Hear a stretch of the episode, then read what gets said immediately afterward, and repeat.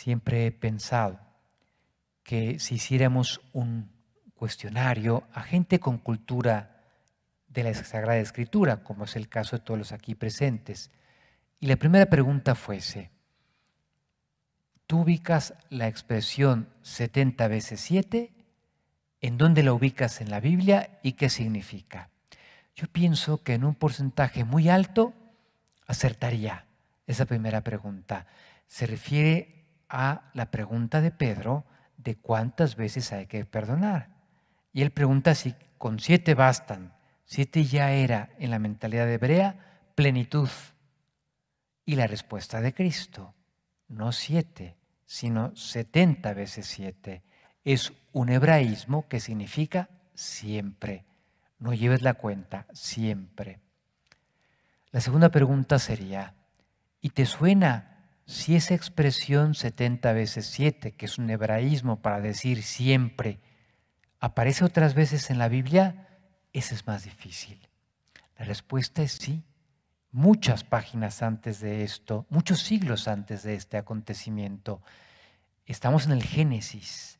Lamec, que es hijo de Caín, jura delante de sus esposas que él se vengará 70 veces 7 de todo mal que le pueda hacer cualquier otra persona.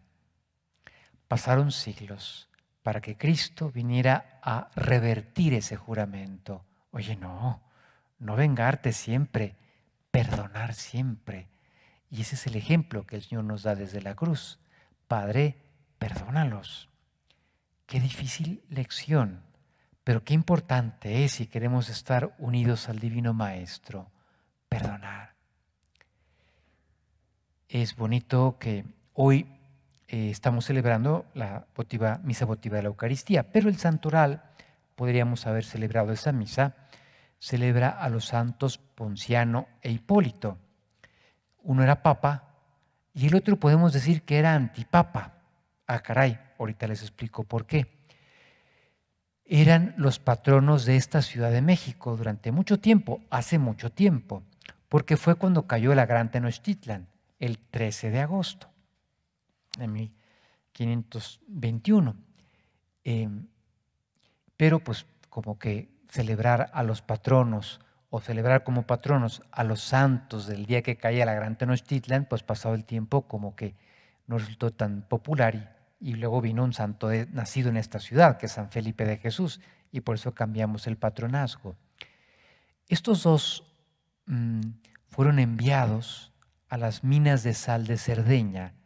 Uno era el Papa, mm, que estaba en ese momento como Papa, Ponciano. De los poquitos casos que tenemos de renuncia al papado, uno es el Papa Benedicto, que todavía vive. El primero es este, Ponciano. Estamos en el siglo III. Claro, gobernar a la iglesia desde eh, las minas de sal de Cerdeña era imposible y él renunció. Pero mira por dónde la providencia unió en ese destierro y en ese martirio a alguien que se le había enfrentado, que era un presbítero llamado Hipólito, que encabezaba, aquí lo recuerda la pequeña biografía de nuestro misal mensual, una comunidad disidente, pero estando en el destierro con el Papa y finalmente sufriendo el mismo martirio que él, se reconcilió con el Papa Ponciano y con toda la iglesia. Y a los dos los celebramos como mártires el mismo día. Hipólito es súper popular en esta ciudad, basta ir a su iglesia que está cerca del centro para ver cómo está todos los días.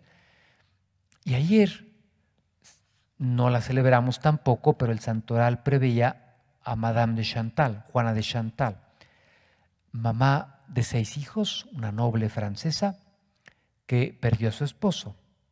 ¿Y cómo fue que lo perdió? En un accidente de cacería. El esposo se fue con un amigo y regresó el amigo a decirle, oye Juana, pues con toda la pena del mundo, pero maté a tu marido sin querer en un accidente en esta cacería. Ella inicialmente dijo, oye, me has quitado lo que yo más quería y le costó trabajo dar el perdón. Finalmente, claro que lo dio y de corazón. Está en los altares, Madame de Chantal. No solo por ese perdón heroico, ¿eh? por toda una vida muy bonita de configurarse con Cristo, ya cuando sus hijos eran grandes, abrazó la vida religiosa y se unió a San Francisco de Sales, en Ginebra, en Suiza, y le ayudó en unas fundaciones religiosas que, que perviven al día de hoy, muy bonitas. Pero perdonar. Dios quiera que no sean cosas tan potentes como esa, ¿verdad? Son los roces diarios de la convivencia los que hay que perdonar. A veces esos roces, esos enojos tendrán un fundamento objetivo.